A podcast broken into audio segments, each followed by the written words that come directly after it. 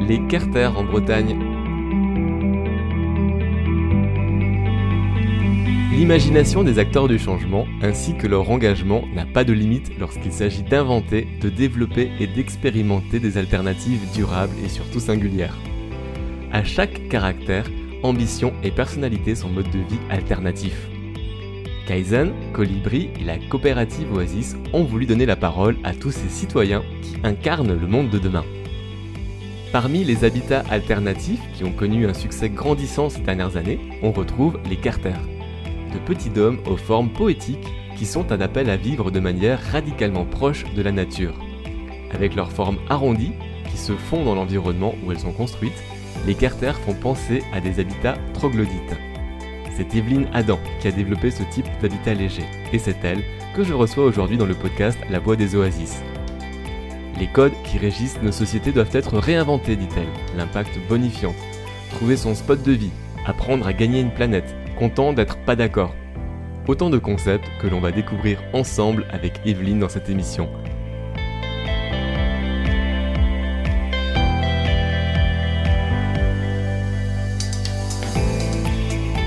Je suis en train de faire le tour de France de tout ce qui est écolieu, éco-village, habitat participatif, euh, habitat groupé. Euh, ça correspond aujourd'hui à une vraie demande de vivre autrement. On se rend compte que l'humain, dans sa globalité, est dans une quête de sens. Hein, bien souvent, on s'est complètement détourné hein, de sa réalité intérieure, de sa divinité, de ce qui nous habite, des valeurs. Tu parlais de points spot avant, on pourra en reparler dans cette interview. Et, donc beaucoup de gens sont en chemin. En chemin, on parle de mouvement de transition pour remettre vraiment plus de sens au cœur de leur vie. Et le sens, bah, ça va passer par une activité professionnelle, ça va passer par l'habitat, ça va passer par des fois la vie en collectif.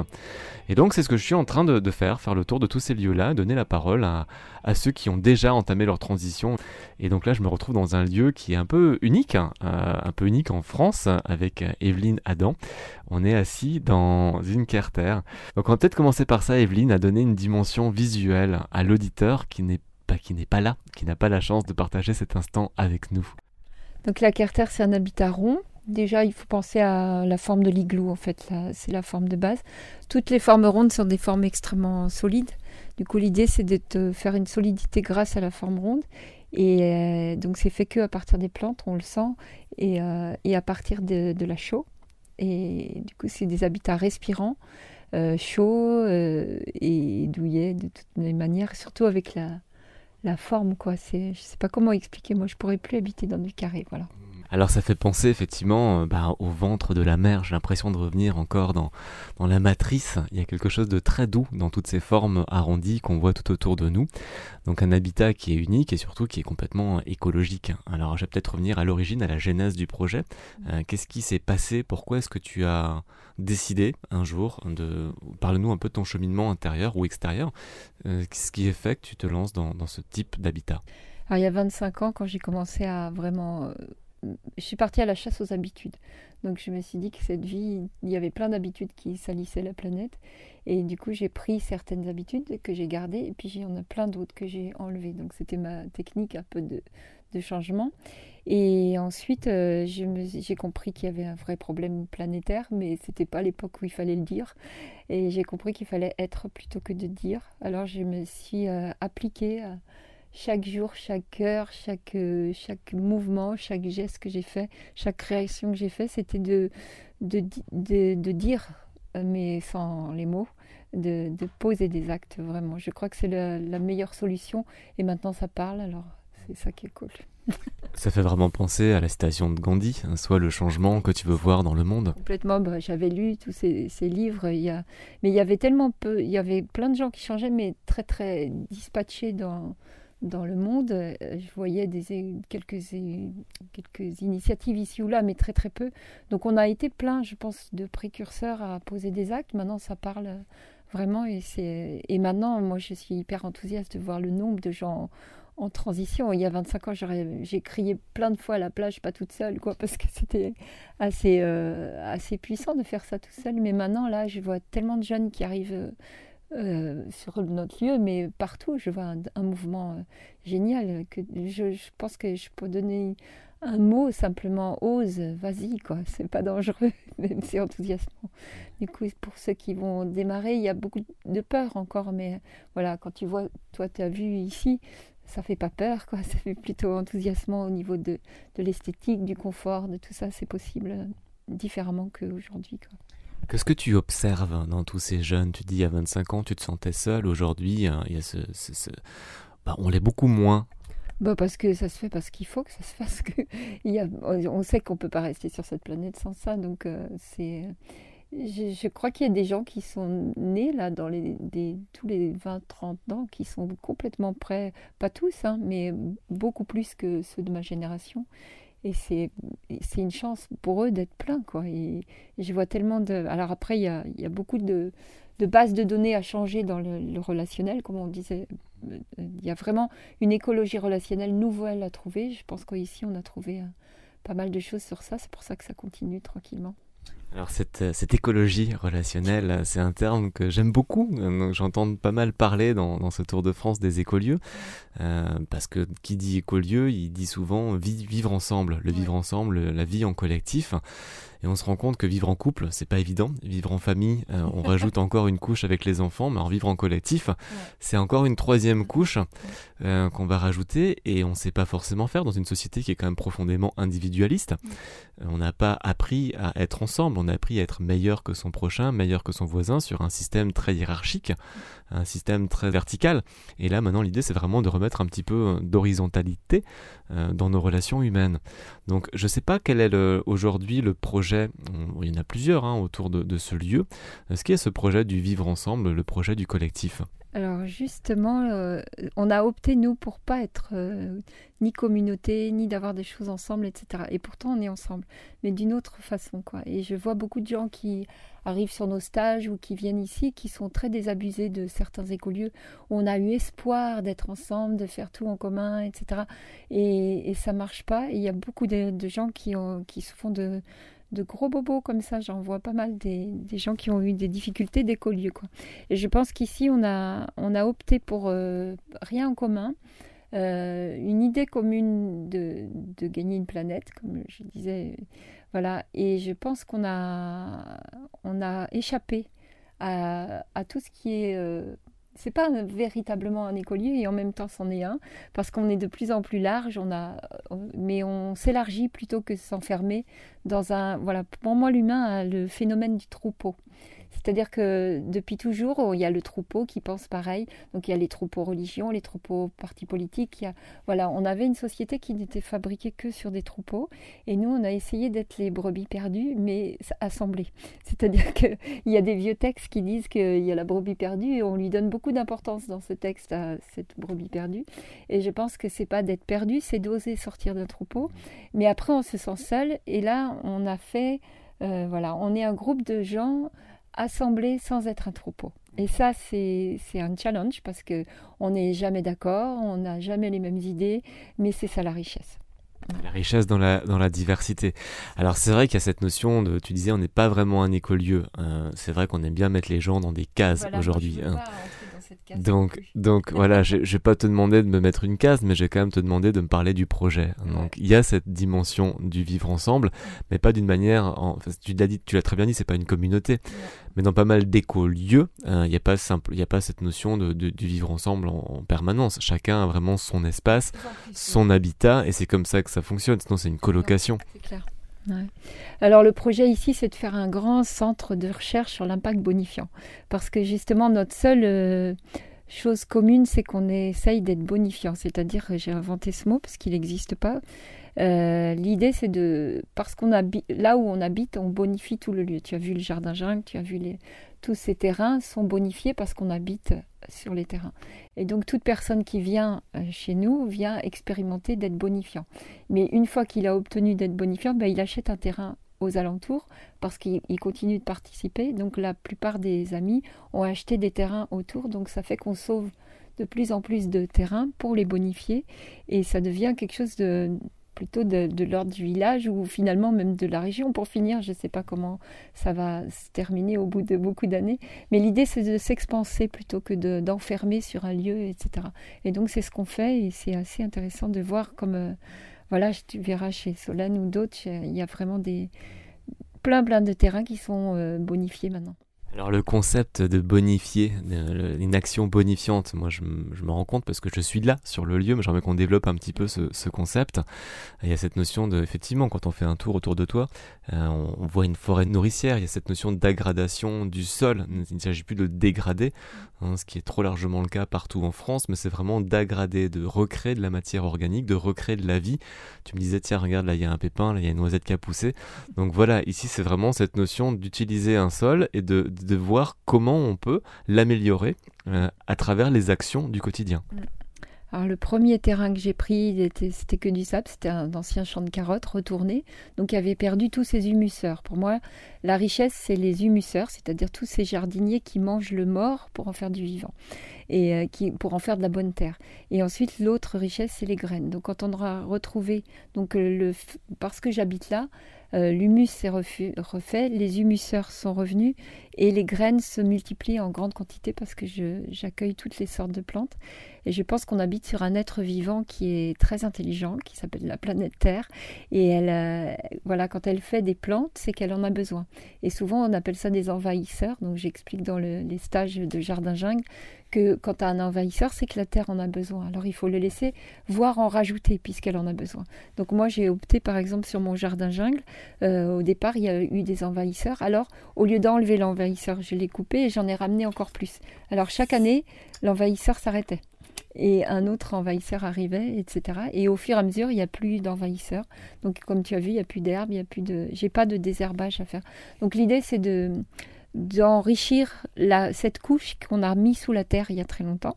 Et du coup, au lieu de, de retourner la terre, on, redonne. C'est pour ça que j'appelle ça jardin jungle, parce que dans la jungle, la couche d'humus est très très épaisse. Donc il faut 20 000 ans pour faire 20 cm d'humus. C'est l'ONF qui dit ça. Donc j'ai gagné 5 euh, 000 ans.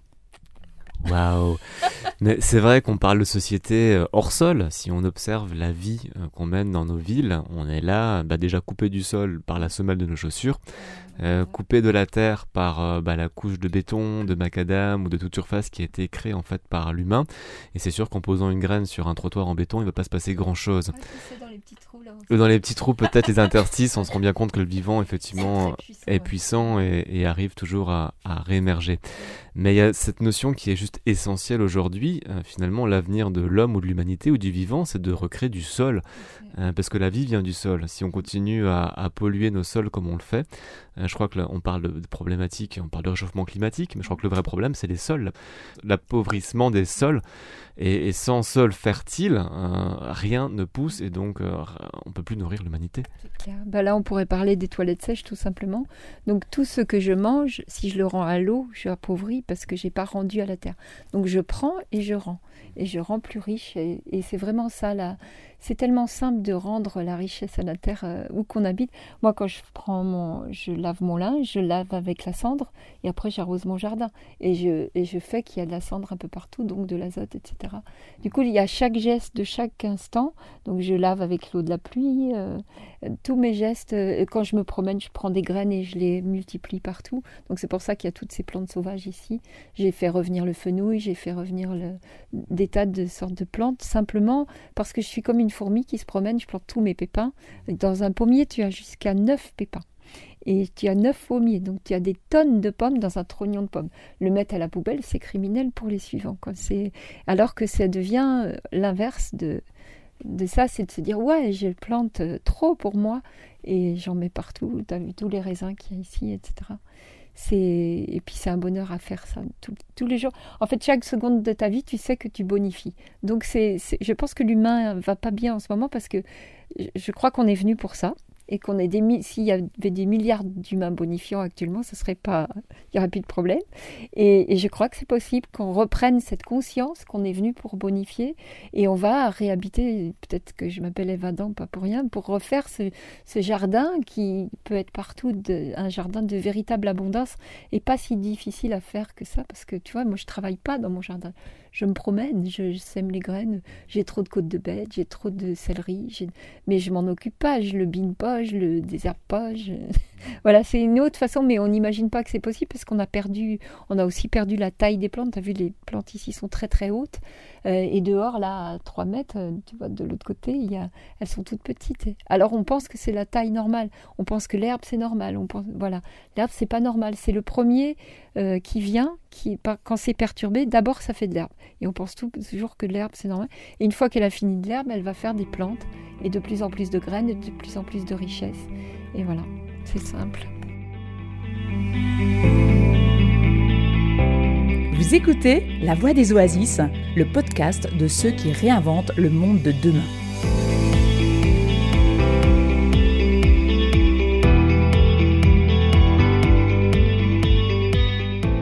Tu parlais avant de troupeaux et de moutons ou de brebis euh, égarés. Euh, qu'est-ce qui fait que tu fasses partie de ces brebis égarés qui, à 25 ans, ont compris qu'il fallait remettre la conscience au cœur de la vie et tu t'es pas dirigé vers une vie plus classique, peut-être plus confortable, euh, comme comme c'est le cas de la plupart des gens. Hein. Toi, tu dis, bah, tu utilises euh, la cendre pour laver le linge, tu aurais pu utiliser une machine à laver avec euh, du, du, bonus ou de la poudre. Je l'ai fait il y a longtemps. moi, je, suis née à Paris, donc si, si j'ai fait tout ce que j'ai fait en étant née à Paris, je pense que tout le monde peut le faire. il y a eu un moment, je, voilà, je mentirais si je dis pas, c'était une démarche spirituelle. Je pense que si on n'accroche pas un peu plus haut que, que notre petit corps. Je pense qu'il y a le corps et il y a l'âme. Euh, j'ai reconnecté avec mon âme, voilà, on peut dire comme ça. Mais je crois que, voilà, après, c'est chacun va reconnecter avec euh, une autre conscience, mais je, je crois que, comment dire, voilà, j'aime pas donner de conseils, mais la seule chose qui manque à notre humanité, c'est de faire des temps de silence. Parce que dans le silence, on retrouve la connexion à son âme qui va pouvoir parler, alors que sinon on est toujours avec sa pensée là, qui coince et qui fait qu'on n'est plus qu'un ordinateur euh, pour le corps, mais, mais il manque l'espace plus large de. Voilà, puis après voilà, nous, on appelle ça les grands studios. Il y a quelque chose qui organise avec nous. Je ne sais pas comment l'expliquer. Je sais qu'avant, je parlais pas comme ça et j'en parlais pas parce que c'était. Voilà. Mais aujourd'hui, il y a tellement de gens qui font des démarches spirituelles. Et justement, il n'est pas temps de refaire des religions ou des. Voilà, j'ai ma démarche spirituelle, tu auras la tienne. Chacun va avoir une nouvelle démarche. Mais si on ne reconnaît pas plus large que nous, ça va être plus difficile. Voilà, donc j'ai connecté il y a 25 ans, un petit peu plus large. Je ne peux pas le dire autrement que ça. Et donc c'est venu comme une évidence, hein, tu t'es relié à plus haut que toi ou à cette intuition, enfin ce qui était en toi, pour, euh, pour retrouver ce, ce, fameux spot dont tu parlais avant. Spot de vie. donc j'ai inventé ce mot spot de vie, comme j'ai inventé le jardin jungle, carter, euh, bonifiant. Je crois qu'il faut inventer des mots pour des nouveaux concepts, et donc je le fais. Euh, spot de vie, c'est, je pense que tout humain euh, est né, tout, tout, surtout les bébés qui arrivent là, sont nés avec des, des passions, des sujets qui les intéressent plus. Et du coup, comme toi, par exemple, pour le, la photo, c'est ton spot de vie. Donc un spot de vie, c'est quelque chose qui nous passionne, qui nous intéresse, et on doit attraper ce que les précédents ont fait avec le même spot de vie. Et aujourd'hui, avec Internet, on peut avoir euh, tous les renseignements possibles. Et ensuite, le spot de vie, c'est quelque chose qu'on va, on va créer avec, par exemple, les carters. J'ai fait, euh, j'avais la sculpture qui était une de mes passions. J'allais voir tous les musées de sculpture et l'architecture. Je les ai mis ensemble et ça donne les carters. Voilà, c'est deux spots de vie qui se sont reliés pour faire progresser les, choses. Voilà, tous les enfants qui arrivent sont là pour faire une nouvelle société. Il faut les laisser trouver leur spot de vie. Et souvent, l'école empêche de trouver parce que c'est pas assez riche pour tous les sujets et en plus des sujets qui n'existent pas encore puisqu'on va créer quelque chose de, totalement autre et ça va être passionnant de, de voir tous ces gens euh, dans leur spot. Moi, tout le travail que je fais, c'est d'investir là avec tous les jeunes qui arrivent, d'investir dans leur spot de vie. J'aime bien parce qu'effectivement tu crées euh, plein de concepts, plein de nouvelles définitions.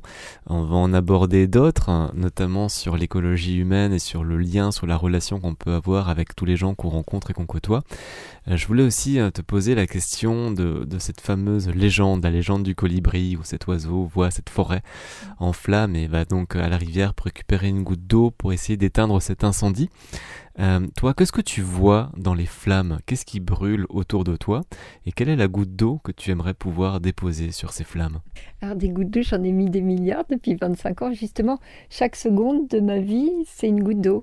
Et, j'ai estimé que... Ah, moi, j'utilise souvent, ce, c'est un proverbe écossais qui dit un peu la même chose, qui dit plein de petites gens dans plein de petits lieux, faisant plein de petites actions, changeront la face du monde. C'était un peu mon comment dire, c'était mon soutien de me dire je suis en train de changer la face du monde parce que je fais plein de petites actions dans un petit lieu et je suis une petite gens qui, qui est en train de changer. Et j'ai toujours cru à ça profondément. Du coup, j'ai persévéré tout le temps de faire, de faire, de faire. Et maintenant, ça, ça se voit un peu. Tu vois, au bout d'un moment, ça, il émerge une image de ce que tu avais envie, quoi. Et l'incendie, c'est quoi les flammes? Moi, je pense qu'il y a l'eau et le feu. Pour moi, l'eau, c'est le féminin, le feu, c'est le masculin. Et on est, euh, on est dans un patriarcat qui s'est basé sur le feu. Et il a, pas, il a eu peur de l'eau parce que le feu, il a peur d'être éteint. Et il y a une vieille prophétie dans l'Ancien Testament qui dit dans ces temps-là, l'eau n'éteindra plus le feu. Voilà, il faut que les femmes, et la démarche ici, on est quand même beaucoup de femmes, et on n'éteint plus le feu des hommes, on essaye en tout cas de s'associer avec eux, mais en apportant notre eau. Et donc, tu vois, ces carters se font d'abord avec beaucoup d'eau et des plantes. Et donc, c'est plus le feu euh, de cette grande énergie qui construit, etc. Et effectivement, le patriarcat a, brûlé tout, on peut dire presque. Et il a été trop. Voilà, le feu, il doit réchauffer, il doit pas brûler. Mais s'il n'a pas l'eau pour le conseiller à côté, ça marche pas. Voilà. Donc un subtil équilibre à trouver entre le yin et entre le yang. Exactement, c'est ce qu'on essaye de trouver ici. Mais pour ça, ici, on a recréé... Euh, voilà, pour moi, il y a le jardin du patriarcat et il y a trop de monde dans ce jardin parce qu'il y a des hommes et des femmes qui sont dedans. Et il faut que les femmes quittent ce patriarcat et c'est ce qu'on fait ici. Ce jardin, c'est un jardin plutôt euh, créé par des femmes. Ça ne veut pas dire qu'on n'accepte pas le masculin du tout, hein. mais euh, on a recréé ce qu'on croit en tant que femme. Et on a rendez-vous, alors là on ne voit pas les gestes, mais donc le patriarcat, les hommes vont le guérir. Si toutes les femmes s'en vont, ils vont pouvoir le guérir tranquillement. C'est, euh, c'est le, ça fait partie de mes conférences sur le masculin féminin, mais donc je te résume, c'est juste si les femmes retournent dans leur jardin, de leur côté. Euh, elles vont recréer ce qu'elles croient sans essayer d'être égales, sans toutes ces choses euh, terribles. Et on va être au rendez-vous maintenant avec des femmes entières et des hommes entiers. Et au milieu, il y a un vrai rendez-vous qui est là, à notre sens. En tout cas, ici, on pense que voilà, maintenant on va s'associer avec des hommes plus libérés de nos exigences, nos, vouloirs, tout ce que les femmes voulaient autrefois parce qu'elle demandait aux hommes finalement de fabriquer tout ce qu'elle voulait, si on regarde bien. Et donc maintenant, on fait ce qu'on a à faire et on va s'associer, on va créer ensemble. Ça va. Tu as vu, il y a des jeunes hommes qui nous aident, etc. Au jardin, sur les carters. Donc c'est une association, mais dans un nouvel état d'être qui ne cherche pas l'égalité, qui cherche l'association des différents. Dans le jardin jungle, tu me parlais, voilà, ça c'est l'ancien schéma, le nouveau monde, l'ancien monde. Quel est le monde de demain? Comment tu le vois? Comment tu le rêves? Alors, pour moi, il n'y a pas d'ancien ni de nouveau monde vraiment. Il y a un monde en transition actuellement, mais la transition, c'est dangereux. C'est-à-dire qu'on a, pendant un temps, j'ai été sur des lieux où on parle beaucoup de la transition, et il est temps de prendre le virage. Et je crois que c'est un virage en ce moment. Un vrai virage, c'est pas un nouveau monde, c'est un, monde qui, qui partait tout droit, et on sait qu'il y a un mur devant quand même parce que c'était pas correct ou une précipice, on sait pas trop. Et c'est le même monde qui va juste tourner avec euh, voilà où le l'horizon n'est plus le même mais c'est toujours les mêmes personnes.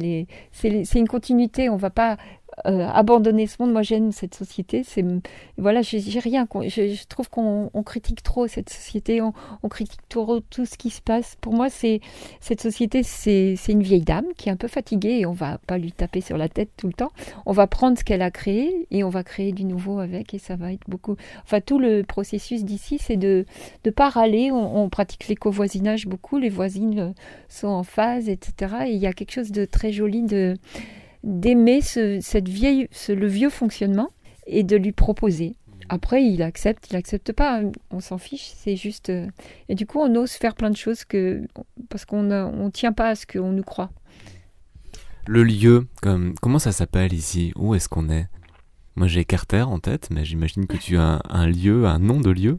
C'est justement, c'est bien qu'il n'y ait pas de nom de lieu. Euh, ici, c'est, le nom, c'est un lieu dit, mais, je crois qu'il faut qu'on arrête de mettre des cases ou des noms ou des, ou des. Voilà, on a très vite fait de vouloir euh, mettre des étiquettes, etc. Voilà, c'est le. Là maintenant, c'est l'entreprise Carter, donc on a fait une entreprise pour pouvoir embaucher les gens, que chacun puisse vivre euh, de ça.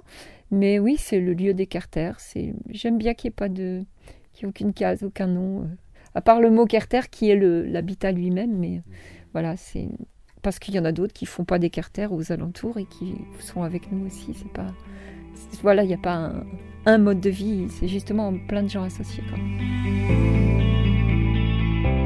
Vous écoutez La Voix des Oasis, le podcast de ceux qui réinventent le monde de demain.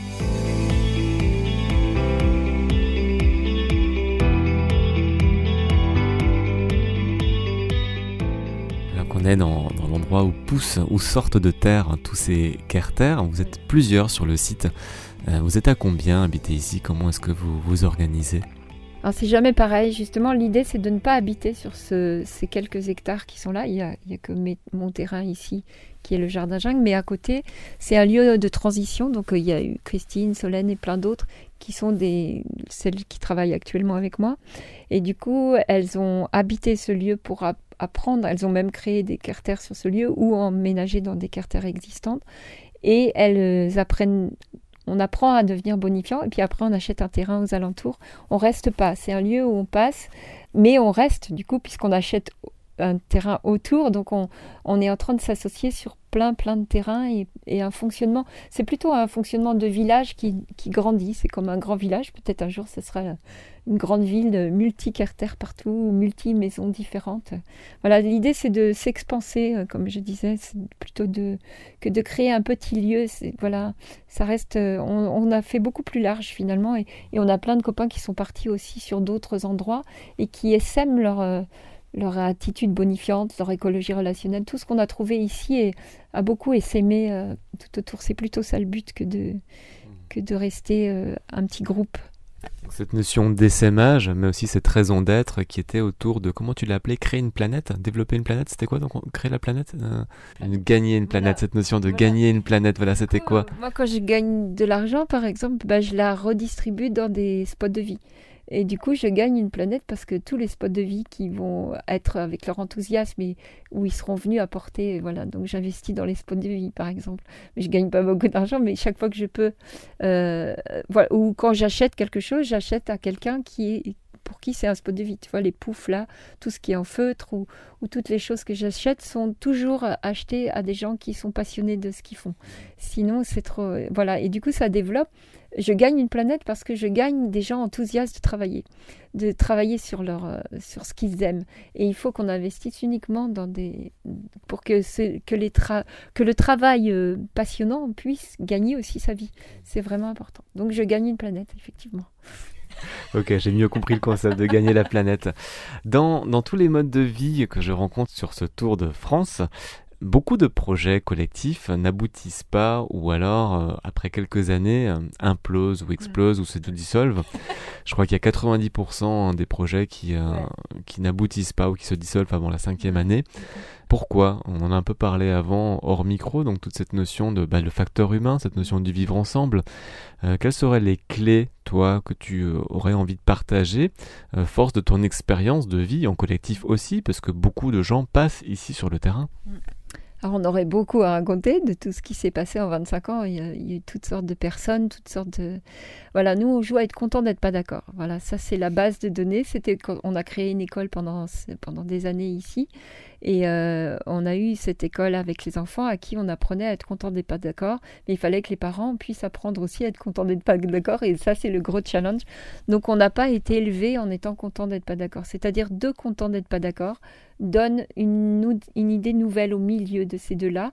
Il y a une idée qui émerge quand deux personnes ne sont pas d'accord et contents. Euh, il y a une troisième idée qui arrive. Et ça, on, nous, on a beaucoup utilisé ça. Là, on continue, parce que là, on organise plein de stages, etc. Et il y a un fonctionnement euh, qui est puissant quand même d'organiser avec, je ne sais pas combien de personnes. Euh, voilà. Et on est tout le temps, on y arrive de plus en plus et de mieux en mieux à être vraiment content d'être pas d'accord. Quoi. Parce que c'est, c'est pas accepter d'être pas d'accord, c'est être content. Parce qu'on sait que la troisième idée qu'on pourrait pas avoir tout seul va émerger. Donc c'est vraiment content. C'est-à-dire la richesse de, d'être pas d'accord, c'est vraiment des vérités différentes qui s'associent. Ça, c'est le vraiment si ceux qui créent des écoliers pouvaient entendre ce que je dis là, c'est vraiment important. Toutes les vérités assemblées vont faire des nouvelles vérités au milieu de ces vérités. C'est-à-dire que ça va être très très riche. Mais si il y a un seul pas content d'être pas d'accord, il peut détruire beaucoup de choses. Et il y a toujours celui-là qui arrive dans les écoliers. Il faut savoir le gérer. Nous, on a plein de choses à dire sur ça. J'imagine, parce que content d'être pas d'accord, d'abord quand on n'est pas d'accord, on n'est pas content. Donc comment est-ce qu'on passe du statut de pas content à content d'être pas d'accord? Si tu as compris qu'il va y avoir une richesse que tu trouveras pas tout seul, et qu'en la confrontant à ton ami qui, qui a une autre idée, euh, ça va faire une idée qui n'existe pas sans, sans ce content. Mais si mon ami a tort Il peut pas avoir tort puisqu'il a une autre idée. il a une autre vérité. Il a tort par rapport à ton regard. Tu vois, chacun a une fenêtre pour regarder l'image, mais personne n'est à la même fenêtre. Donc tu vas lui dire, moi je vois l'image comme ça. L'autre il voit l'image autrement puisqu'il est à l'autre fenêtre, même si elle est proche ta fenêtre. Il y aura des divergences et c'est là que c'est intéressant parce qu'on peut voir tout le tableau cette notion de faire fonctionner cette intelligence collective, hein, mettre en commun nos idées, arriver à prendre du recul sur le filtre qu'on peut avoir devant notre regard et puis prendre un petit peu de hauteur et voir comment est-ce qu'on peut être dans une forme de complémentarité et non pas dans une confrontation d'idées. Mm, mm.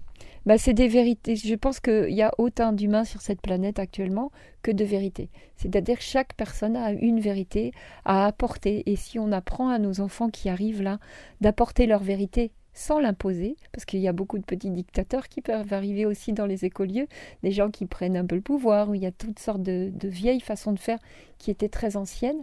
Et là, il faut qu'on passe vraiment à, apporter sa vérité sans l'imposer, sans, en sachant que de la mettre à côté de celle des autres, c'est là qu'il va se passer des choses. Quoi. Et nous, vraiment, on fait ça ici et c'est magique. Euh, tu as vu tout ce qui se passe, tu as vu tout ce qui est créé. C'est la, c'est la force de ça qui crée tout ça parce que parce qu'un seul ou, dix d'accord, ça le ferait pas. ça serait moins riche. Donc content de pas être d'accord. Ça c'est un, chouette concept. Evelyne, je vais t'emmener dans, dans, un, dans un univers euh, un peu plus, euh, comment on dit, un peu plus cadré. Aujourd'hui, quand on fait partie de, de, ces brebis égarées, on se retrouve très vite confronté à, la masse et, aux normes qui peuvent être assez euh, écrasantes et qui nous empêchent des fois d'aller vers le chemin de la résilience, parce qu'on va vouloir expérimenter des choses qui sont hors normes, hors cadre, et souvent le cadre juridique va nous, nous embêter, va nous mettre des bâtons dans les roues. Euh, par rapport à l'habitat, donc les carters, comment est-ce que tu fais, comment est-ce que les gens euh, peuvent construire, parce que là tu vis dans, dans, une maison, clairement, un habitat que tu as créé de toutes pièces. Euh, comment tu t'y prends en termes de, de, de, sur l'aspect juridique? Est-ce que c'est un terrain constructible? Comment, comment, comment ça fonctionne tout ça? Alors, que répondre? Les réponses multiples. Pendant un temps, ça, ça appuyait sur la loi sur les sculptures. Donc, c'était des sculptures. Euh, actuellement, on est en train de créer le, centre de recherche sur l'impact bonifiant pour que justement les politiques et l'économie viennent nous aider. On a trois fondations qui ont l'air de venir avec nous. Moi, je pense que quand on va réunir, c'est comme un grand triangle qui va se faire. Je, crois que c'est un tri il y a trois euh, points à ce triangle qui ne sont pas encore euh, à tourner. Alors, je t'explique. Il y a le, monde politique qui regarde tout ça avec un peu de peur, euh, voire qui ne voit pas. Euh, et qui est bloqué par le monde économique qui, lui, euh, ne sait pas qu'on peut investir dans les spots de vie, etc. Et du coup, le monde politique et le monde économique sont deux mondes qui s'inter-empêchent ou s'inter... En tout cas, qui sont connectés. Mais deux points ne suffisent pas. Et si on pouvait connecter le troisième point, qui, est, qui sont tous ces gens qui sont en train d'agir actuellement, alors quand ces trois points vont se mettre en relation, il va se passer quelque chose. Donc le centre de recherche sur l'impact bonifiant qu'on est en train de créer, euh, on est en train de faire venir les gens de la finance qui vont euh, comprendre, donc c'est des fondations, qui vont comprendre que c'est possible de, d'aider ceux qui commencent à agir partout de par le monde euh, à travers ce, centre de recherche qui va essayer de diffuser plus large aussi pour plein de gens. Et le monde politique, euh, on est en train d'aller vers eux aussi, au lieu de les critiquer, de les engueuler, de toutes ces choses, c'est d'aller leur proposer. Donc moi j'ai toujours été proposée, je n'ai jamais caché, je n'ai jamais euh, râlé. Je n'ai jamais insulté, parce qu'il y a beaucoup d'insultes actuellement qui viennent. C'est pas comme ça qu'on y arrivera. Et du coup, j'ai opté pour, pour être en toute franchise une fois, j'ai, pour une des premières Carter il y a très longtemps, j'ai été devant un monsieur à qui j'ai dit toutes les vérités de la démarche profonde aussi, de tout, pourquoi je le faisais pour la, richesse de la nature, etc., pour euh, regagner une planète. Il y a 25 ans, c'était chaud d'expliquer ça. Maintenant, on peut l'expliquer facilement. Maintenant, il y a tellement de scientifiques qui le disent. Donc, c'est plus dangereux d'oser faire un truc qui est un peu borderline, qui est pas autorisé, mais un peu autorisé. Voilà, il faut, les lois vont moins vite que les humains. Et il va falloir que les humains euh, fassent progresser les lois en allant ne plus insulter ces humains politiques ni ces humains de l'économie, de les mettre dans la danse. Et ce triangle va se mettre en marche. Nous, tous ces humains en train d'agir avec la nature vont euh, donner la main à ce monde qui tourne en rond euh, à deux qui n'y arrivent plus et ils savent qu'il n'y arrive plus. Donc il y a un moment, ils, ils vont nous donner la main. Moi, j'ai toujours euh, essayé d'être en, en, connexion avec tous ces gens-là. Sans, euh, voilà, c'est le, ils ont aussi une vérité et probablement que toutes ces vérités-là vont s'assembler. Et c'est vrai que les, les, lois changent moins vite que la société civile et que les humains qui, qui la composent. Aujourd'hui, on parle beaucoup de tout ce qui est habitat léger, donc les tiny houses, les roulottes, les yourtes. dans la norme, oui. Et toi, tu fais partie de ces habitats légers ou comment, comment, comment est-ce, qu'une commune euh, accueille quelqu'un qui choisit de, de, mettre un carter sur un terrain? Comment ça se passe? Une carter. Excuse-moi, une carter. Il y a des gens qui ont obtenu un permis de construire dernièrement. Donc véritablement une maison euh, de permis de construire. Donc il y a ceux qui font cette démarche actuellement d'obtenir des permis de construire. Donc nous, on est en démarche aussi pour obtenir d'autres permis de construire. Et quand il y en aura eu plein, après, on aura le droit de construire des, lotissements avec des maisons rondes, et, etc. On est en train de travailler là-dessus. Moi, je veux un lotissement bonifiant avec des habitats ronds, euh, des carters. Et donc, il y a des projets comme ça actuellement. Et on va y arriver parce que c'est important. Les lotissements mangent la terre. Et si on arrive à faire des lotissements bonifiants, ben, on change beaucoup de choses au processus d'habiter la terre. Voilà. La question, c'était quoi? La question, c'était l'engouement qu'on observe autour de ce que tu proposes depuis des années. Donc là, tu es rentré dans quelque chose ben, de, de, de, une sorte d'alignement. Les choses se mettent en mm. place toutes seules et tu es très sollicité, en tout cas beaucoup plus qu'il y a 20 ans. Si ça doit, moi je pense que quand une chose est juste, il euh, n'y a rien qui l'en empêche quoi. Et puis euh, et puis il y a ce côté féminin où on disait qu'autrefois les femmes étaient exigeantes ou machiavéliques ou toutes ces choses, on disait qu'elles arrivaient toujours à leur but, et eh ben ça peut être une qualité. Voilà, moi je veux une planète et je veux qu'on habite la planète correctement. Alors j'irai toujours tout droit euh, sans accepter la médiocrité de, des choses qui m'en empêchent. Voilà, j'ai une certaine vision d'aller tout droit plutôt que de, de, tourner pour plaire, pour pas plaire. Toutes ces choses, il faut qu'on arrête ça. Et du coup, d'être juste soi-même. Euh, si vous êtes, si on est intègre avec ce qu'on est, euh, les gens nous finissent par vous croire. Voilà, si on n'est pas agressif, si on est, voilà, c'est ça l'écologie relationnelle, c'est d'être euh, avec son voisin, voilà, qui, qui pratique complètement autrement son jardin et qui pourtant, voilà, reste souriant avec vous et vous aussi. C'est super important. Et il y a beaucoup d'écolieux qui peuvent se faire du mal en, étant contre ceux qui sont autour. Par exemple, ça c'est très dangereux, ça marchera pas. Voilà, nous on a vraiment un voisinage tout à fait en phase. Moi j'ai beaucoup euh, pratiqué l'éco-relation avec l'éco-voisinage. Ça c'est essentiel. Cette notion de rester en lien et de pas s'exclure, quoi, continuer à préserver le lien avec l'extérieur. C'est ça. Et puis d'aller avec toutes sortes de personnes. Moi, je peux aller avec n'importe quel style de personne, euh, voilà, depuis le, mouton noir euh, hyper en colère après la société. Euh, une fois, j'ai, souvent beaucoup parlé à ces, moutons noirs que, j'apprécie beaucoup parce qu'ils ont beaucoup d'énergie, de révolte, de tout ça. Et, mais je peux aussi aller parler à, l'homme politique qui fait des choses différentes, voilà. Et il va falloir. Donc ce lieu ici, c'est à cette prétention entre guillemets de faire ce lieu de, de centre de recherche où tout ce monde-là va se réunir. C'est ce qu'on fait la plupart du temps. Donc les projets à venir, c'est ça, c'est vraiment développer ce centre de recherche pour pouvoir inspirer le plus largement possible un maximum de monde autour de soi. De mettre toutes sortes de personnes qui vont agir ensemble pour, euh, bah pour ce fameux gain de planète. surtout pour que la planète euh, euh, nous accepte encore. C'est ma copine, je dors avec elle toutes les nuits.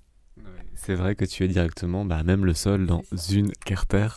Si je vivais pas ça, j'aurais pas l'énergie d'oser faire tout ce que je fais. Et voilà, c'est beaucoup, beaucoup d'énergie que de retrouver le contact avec la terre. Mais vraiment. Et ça, je sais que même sur les écolieux, c'est quand même des maisons ou des yurts où on a mis des planchers, etc. Je sais que ça, c'est voilà, il y en a très peu qui entendent ça. Mais le peu de gens qui dorment sur la terre directement comme moi euh, sont des gens qui ont beaucoup d'énergie à, opérer le changement. Sinon, on est fatigué ou aigri ou fâché, toutes ces choses euh, un peu pas drôles, quoi. Peut-être terminer par ça, effectivement, cette notion de connexion ou de reconnexion. Euh, c'est vrai que bah, c'est ce qu'on met souvent en avant dans les peuples racines, les peuples premiers, hein, cette notion de lien hein, de l'homme à l'environnement que nous, on a complètement perdu et que toi, tu euh, retrouves en tout cas dans ta manière de vivre. C'est clair. Bah, ils sont venus, on a des, les Indiens de, des Puyanawa qui sont venus ici, le couple des chefs de, de là-bas, sont venus ici, et, voilà. Ils ont dit, Evelyne, c'est une guerrière. mais une guerrière avec la paix d'être en guerre, entre guillemets. Je sais pas comment l'expliquer. C'est vraiment ce, côté où on est. Euh, voilà, j'ai envie de donner un. si c'est la fin de l'interview, j'ai envie de donner un, un gouvernail. Moi, j'avais ce gouvernail, en tout cas. Si tu as la paix, c'est bien, mais c'est pas suffisant. Si tu as la joie, vas-y. Et si tu as la joie, c'est parce que tu as l'énergie, c'est parce que tu sais vivre pour euh, gagner en énergie, trouver l'énergie. Et c'est la planète et l'énergie des, plantes, de la terre qui nous la donne. Rien d'autre, pas les compléments alimentaires ou toutes ces choses euh, un peu où on oublie les choses gratuites et simples. Et donc le gouvernail, c'est ça, c'est remettre euh, la joie comme, comme étoile à suivre, ou l'enthousiasme aussi, faire les choses avec enthousiasme. C'est aller vers une nouvelle abondance. Voilà, moi, ma parole, c'est pas de, c'est pas de reculer, de faire moins, c'est de faire plus et plus riche et plus abondant et d'aller vers une nouvelle abondance. En fait, c'est une autre abondance et elle est là, cette abondance. Voilà, on, peut avoir ici, j'ai trop chaud, j'ai trop d'eau, j'ai trop de plantes, j'ai trop de fruits souvent. On peut même pas manger tous les raisins, on peut pas manger, voilà. Et c'est d'aller, de marcher vers une abondance. Euh, qui est la et c'est gratuit l'abondance. Voilà, et cesser d'avoir besoin de tous ces objets qui ne sont pas l'abondance. Et c'est ça, réduire ces objets, mais aller vers quelque chose d'enthousiasmant et de, riche, parce que plein de gens peuvent croire que c'est une vie euh, qui va être pingre ou pauvre ou froide ou, ou moins ci, moins ça. C'est plutôt, mais c'est plus de plus d'autres choses. Evelyne, merci.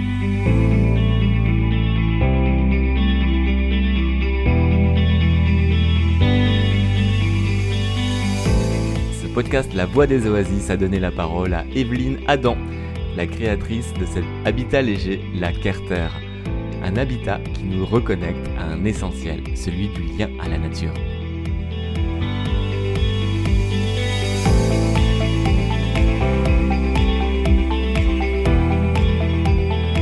La Voix des Oasis, une production d'Alexandre Sattler, à retrouver sur son site internet gaia-image.com.